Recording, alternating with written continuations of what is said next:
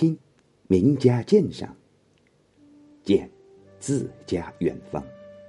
你好，一边要擒贼之王，一边又不许多杀伤，这到底是怎么想的呢？请您欣赏《前出塞九首·其六》，杜甫。挽弓当挽强，用箭当用长。射人先射马，擒贼先擒王。杀人亦有限，列国自有疆。苟能制清零，岂在多杀伤？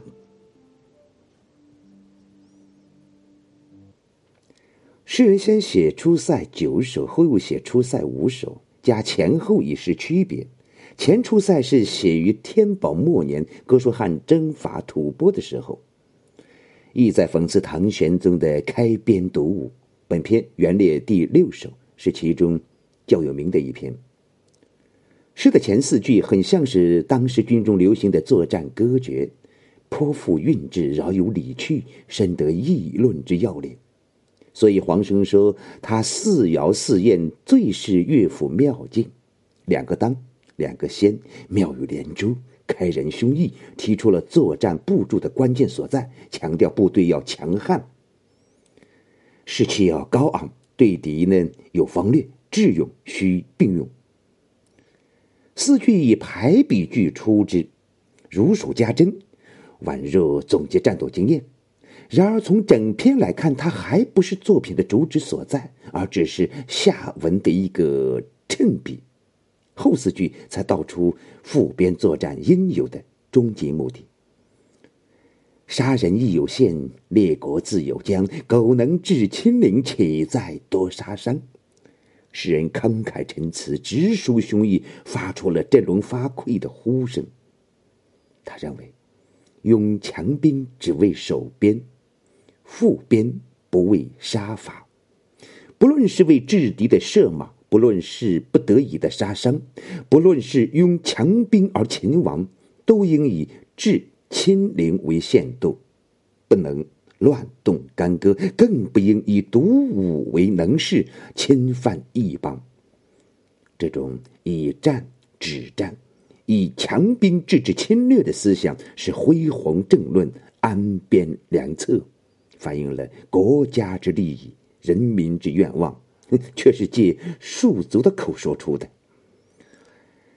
从艺术构思来说，作者采用了先扬后抑的手法。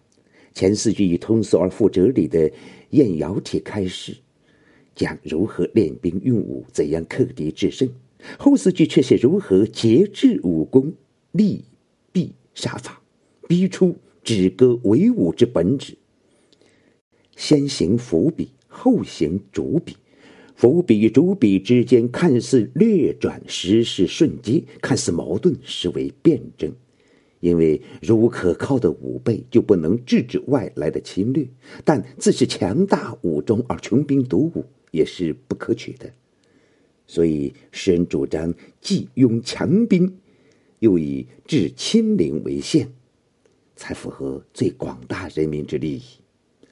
蒲启龙在《独渡心解》中很有体会的说：“上四句如此飞腾，下四句忽然略转，透起胡落，如是如是。”这里说的飞腾和略转，就是指作品中的奔腾气势和波澜；这里说的吐起胡落，就是指奔腾的气势中自然的逼出用强兵而反独武的深刻体旨。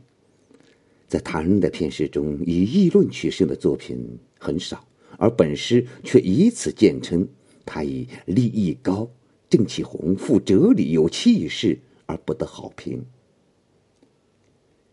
前出塞九首，其六，杜甫。挽弓当挽强，用箭当用长，射人先射马。擒贼先擒王，杀人亦有限，列国自有疆。苟能致亲邻，岂在多杀伤？谢谢收听，再会。